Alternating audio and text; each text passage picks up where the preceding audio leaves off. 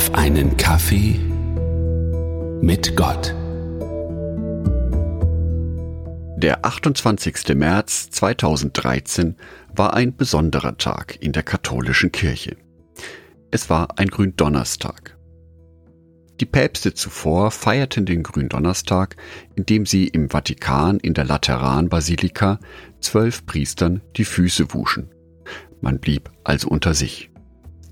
Papst Franziskus, der neu gewählte Papst, machte ab sofort alles anders. Anstatt einem goldenen Schälchen, das für die Fußwaschung verwendet wurde, nahm er einen Plastikeimer, ging in ein Gefängnis und wusch dort Häftlingen die Füße. Darunter zwei Frauen. Eine davon Muslima. Der Papst, der christliche Papst, wäscht einer Muslima im Gefängnis die Füße. Was für ein Affront für das katholische Establishment. Wie kann er nur? Schließlich hat Jesus bei der Fußwaschung den Jüngern, also zwölf Männern, die Füße gewaschen. Wie kann der Papst dies nun bei Frauen machen? Johannes Evangelium, Kapitel 13, die Verse 4 und 5. Er, Jesus, stand vom Tisch auf zog sein Obergewand aus und band sich ein Handtuch um die Hüften und goss Wasser in eine Schale. Dann begann er seinen Jüngern die Füße zu waschen und sie mit dem Handtuch abzutrocknen, das er sich umgebunden hatte. Diese Stelle kann auch anders interpretiert werden, und zwar wie folgt. Jeder von uns muss Diener des anderen sein.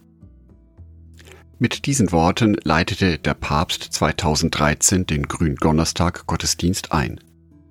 Er, als Oberhaupt von 1,3 Milliarden Christen auf der Welt. Je länger ich über diese Situation nachdenke, umso mehr denke ich mir, eigentlich ein guter Ansatz. Vielleicht braucht diese Welt wirklich weniger Egoismus und dafür mehr Demut. Weniger die eigenen Bedürfnisse und das Ich, Ich, Ich, mein Status und dafür mehr den Blick für den anderen Menschen. Vor allem für die Menschen, die am Rande stehen. Hätte Jesus zu seiner Zeit auf seinem Status gepocht und bestanden, er hätte niemals die Füße gewaschen. Er hätte sich bedienen lassen, sich die Füße waschen lassen. Stattdessen ging Jesus genau den anderen Weg.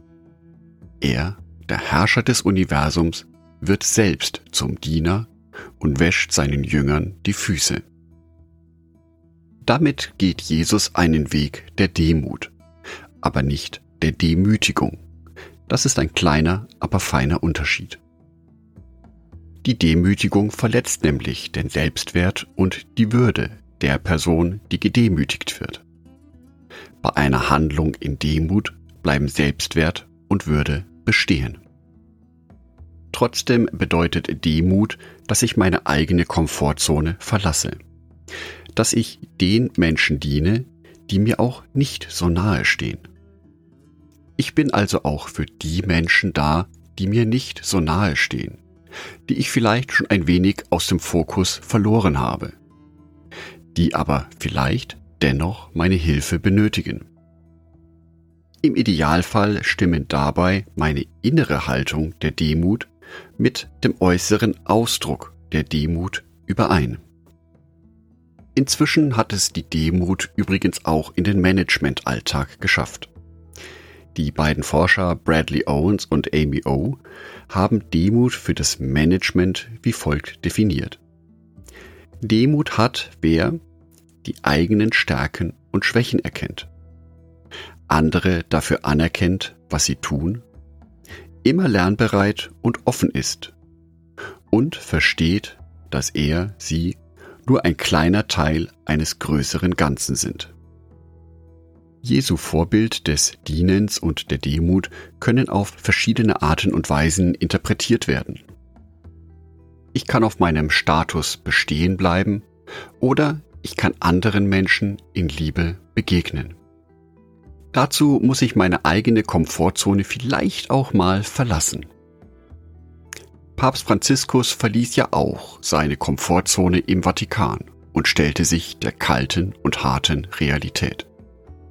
Aber eigentlich machte er damit nur ein historisches Bild von Jesus in der Neuzeit wieder lebendig.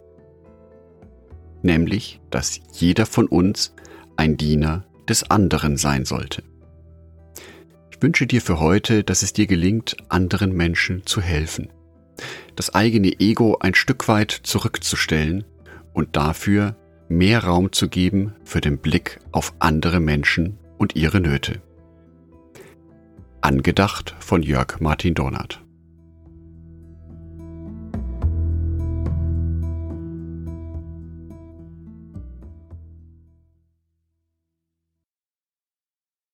Ein herzliches Dankeschön an alle meine Patreons, die es mir ermöglichen, weiterhin den Podcast auf einen Kaffee mit Gott zu produzieren.